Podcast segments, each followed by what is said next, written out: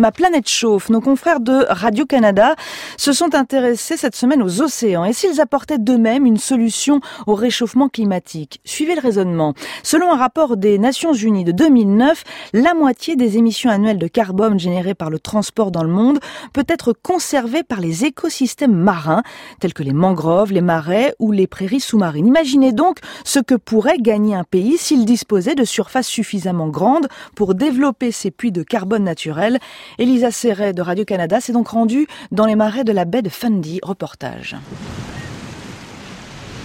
La baie de Fundy, au sud-est du Nouveau-Brunswick, pourrait bientôt être célèbre pour bien plus que ses kilomètres de plage orange et ses marées les plus fortes du monde.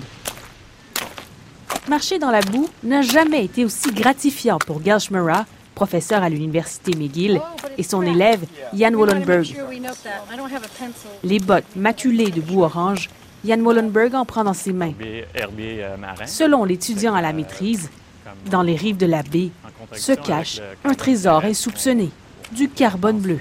Un nouveau terme, explique le chercheur, pour désigner le carbone entreposé dans les marais salés, les herbiers marins et les forêts de mangroves situées en bordure de mer. avec le carbone terrestre auquel on pense souvent avec les arbres puis les gros forêts, ben là, c'est vraiment le carbone qui est entreposé dans les plantes, puis euh, les plantes marins, ce qu'on trouve à l'océan ou en bordure de mer.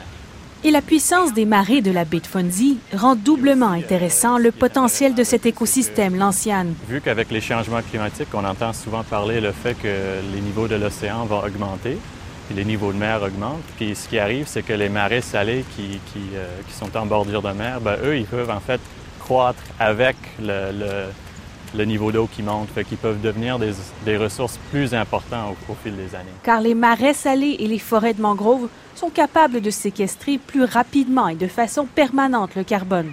Environnement et Changement climatique Canada a commandé à l'équipe de chercheurs une étude sur la valeur de la séquestration et du stockage de carbone bleu des marais de la baie de Fundy.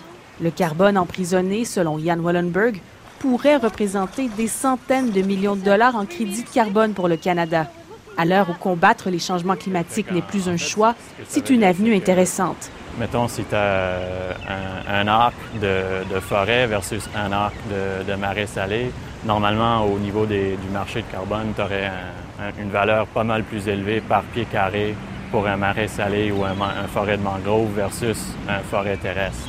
En termes de superficie, le carbone bleu, par exemple, les marais salés, ils peuvent euh, séquestrer de 5 à 10 fois plus de carbone par mètre carré versus une forêt, par exemple. Plusieurs marais au cours des 300 dernières années se sont asséchés à cause de vieilles digues installées par les Acadiens.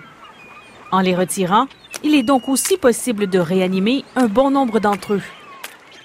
Peu nombreux sont les pays qui peuvent bénéficier d'une grande surface capable de séquestrer du carbone dans les marais salés. Petit pays avec beaucoup de En monde, Angleterre, euh, on tente de le faire, mais les terres sont rares et coûtent souvent très cher. Le Canada est chanceux d'avoir autant de terres disponibles, affirme Ian Wallenberg. Vu que la population augmente et on manque de plus en plus de terres, ben, il faut essayer de trouver les terrains qui sont les, plus productifs, mettons. C'est vraiment ça qui est intéressant. 100 000 kilomètres de marais dans la baie de Fundy. Une réelle niche écologique un véritable poumon au service du développement durable et des changements climatiques, qui pourrait rapporter gros sur le marché du carbone nord-américain. Ici Elisa Serret, Radio-Canada, Moncton.